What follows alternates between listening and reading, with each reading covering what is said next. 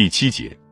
一小时后，列宁不得不在此前预定的布尔什维克和孟什维克联席会议上重复自己的演讲。在那次会议上，大多数听众觉得他的演讲是某种介于讥笑与梦呓之间的东西。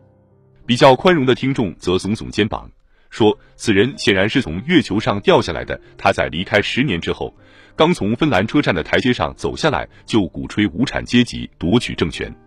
爱国主义者当中不那么友善的人则想起了牵引封闭的车厢。斯坦凯维奇断言，列宁的表现令他的反对者高兴异常，说如此蠢话的人是没有什么危险的。他的到来真是件好事。现在他的一切都很显眼。现在他在打自己的耳光。其实，带着夺取革命胜利的全部勇气，带着哪怕是同昔日同志及战友。如果他们不能与革命一起前进的话，决裂的坚强决心。列宁的讲话，他的内部各部分之间是均衡的，浸透了深刻的现实主义和准确无误的群众感情。可是正因为这一点，讲话所以在不求甚解的民主派人士看来，必定是荒诞不经的。布尔什维克是苏维埃中小小的少数派，而列宁却图谋夺取政权，难道这还不是冒险主义吗？在列宁对问题的提法中，连一点冒险主义的影子都没有。他一分钟也没有闭着眼睛不去看存在于广大群众之中的真诚的护国主义情绪。他没有融入他们当中，也不打算背着他们采取行动。他对日后行将出现的反对意见与指责发话了：我们不是江湖骗子，我们只能根据群众的觉悟程度办事，即使因此而不得不处于少数地位，也只好如此。可以暂时放弃领导地位，不要害怕处于少数。《列宁全集》中文第二版第二十九卷第一百零四杠一百零五页。不要害怕处于少数，哪怕是一个人，像李伯克内西那样，一个人反对一百一十个人，这就是他讲话的主旨。真正的政府是工人代表苏维埃，我们党在工人代表苏维埃处于少数，那也只好由他了。我们只有耐心地坚持不懈地系统的说明他们的策略是错误的。只要我们还是少数，我们就要进行批评，使群众不再受骗。我们不希望群众相信我们的诺言，我们不是江湖骗子。我们希望群众从实际经验中来纠正自己的错误。《列宁全集》中文第二版第二十九卷第一百零七页。不害怕处于少数，不是永远，而是暂时处于少数。布尔什维主义的时钟即将打点，一切被压迫者就会接近我们，因为战争会使他们接近我们，他们没有别的出路。我们的路线将被证明是正确的。《列宁全集》中文第二版第二十九卷第一百零六页，苏哈诺夫讲述说，在联席会议上，列宁是活生生的分裂化身。我记得波格丹诺夫有名的孟什维克，托洛茨基坐在离讲台只有两三步远的地方。他打断列宁的话说：“这难道不是说梦话吗？这是疯子说的梦话。”由于愤怒与蔑视而变得脸色苍白的他，又朝着听众喊叫：“你们要为给一派胡言鼓掌感到羞耻！你们是使自己蒙羞，马克思主义者们！”此时，已经身在党外的布尔什维克前中央委员戈尔登别尔格评价围绕列宁的提纲所展开的辩论，说了下面这句极端仇视的话：在俄国革命中，已空闲多年的巴库宁的位置，现在让列宁占据了。后来，社会革命党人金基诺夫回忆说，他的提纲当时遭遇的，与其说是愤怒，不如说是嘲笑。大家觉得提纲竟然达到了如此荒诞不经与凭空臆造的地步。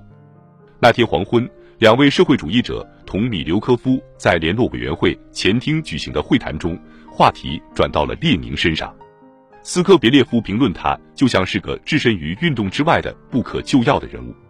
苏哈诺夫赞成斯科别列夫的评价，并且补充说，列宁不论对谁来说都是一个不可接受的人物，而且发展到了如此地步，即现在他对我们的对话者米留科夫根本不构成任何威胁。可是就在这次会谈中，完全按照列宁所说的进行角色分配，两个社会主义者维护一个自由主义者的安宁，免得他为布尔什维主义给他带来的烦恼而操心。有关列宁被说成是一个差劲的马克思主义者的流言，甚至传到了英国大使馆。布坎南留下了这样的记录：在新近到来的无政府主义者中间，就有从德国乘坐用牵引封闭的车厢回来的列宁。他第一次出现在社会民主工党的会议上，就受到了很不客气的对待。在那些日子里，克伦斯基对待列宁的态度好像比其他人显得宽容一些。他在临时政府成员圈子里出人意料地宣称，他愿意到列宁那里去一趟，以解答令人困惑的问题。要知道，他生活在一个完全与外界隔绝的环境中，他什么也不了解。他通过自己狂热的眼睛观察一切，在他身边没有一个能多少帮他认识清楚业已形成的局势的人。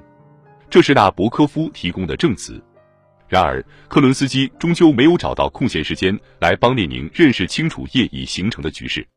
列宁的四月提纲不仅仅是引起了敌人与反对者令人诧异的愤怒，提纲也把不少老布尔什维克推向了孟什维主义阵营。或者推向了栖身在高尔基报纸周围的中派小团体。这次人员的分流并没有重大的政治意义。相比之下，列宁的态度给党的整个领导阶层留下的印象就显得重要多了。苏哈诺夫写道，在回来的最初日子里，他在党内所有有觉悟的同志中间处于完全孤立的境地，是丝毫不用怀疑的。社会革命党人晋进诺夫证实，就连他的党内同志。布尔什维克当时也勉为其难地离开了他。这些评论的作者天天在苏维埃执行委员会同担负领导职务的布尔什维克见面，因此能得到来自第一手的情报。不过，也不乏来自布尔什维克队伍里的类似证词，像大多数在二月革命期间绊倒了的老布尔什维克一样，齐红后来用极力缓和的语气回忆说：“当列宁的提纲问世时，在我们党内可以感觉到某种程度的震动。”许多同志指出，列宁有工团主义倾向，他脱离了俄国具体环境，没有考虑到目前的情况等等。外省著名的布尔什维克活动家之一列别杰夫写道：“随着列宁回到俄国，他最初的宣传，甚至连我们这些布尔什维克也不完全明白。这种宣传好像是乌托邦宣传，这可以用他长期脱离俄国生活来解释。”可是他逐渐为我们所领会，也可以说逐渐进入了我们的肉体和血液。彼得格勒委员会委员、欢迎会的组织者之一扎列日斯基说的更加坦率：列宁的提纲产生了炸弹爆炸一样的效果。扎列日斯基充分证明了，在过于热烈的欢迎仪式过后，列宁处于完全孤立的境地。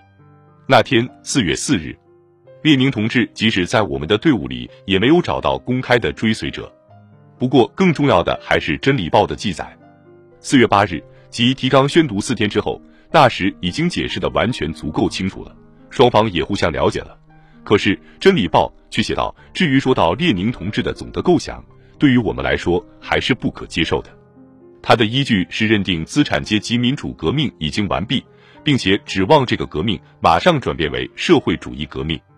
这样一来，党中央机关报的声明把在革命的基本问题上。”同党的公认领袖发生的分歧暴露在了工人阶级以及他的敌人面前，而布尔什维克的干部为这次革命准备了好多年，光这一点就足以看出从两条不可调和的路线冲突中产生的党的四月危机有多么深刻。不战胜这次危机，革命就不可能继续向前推进。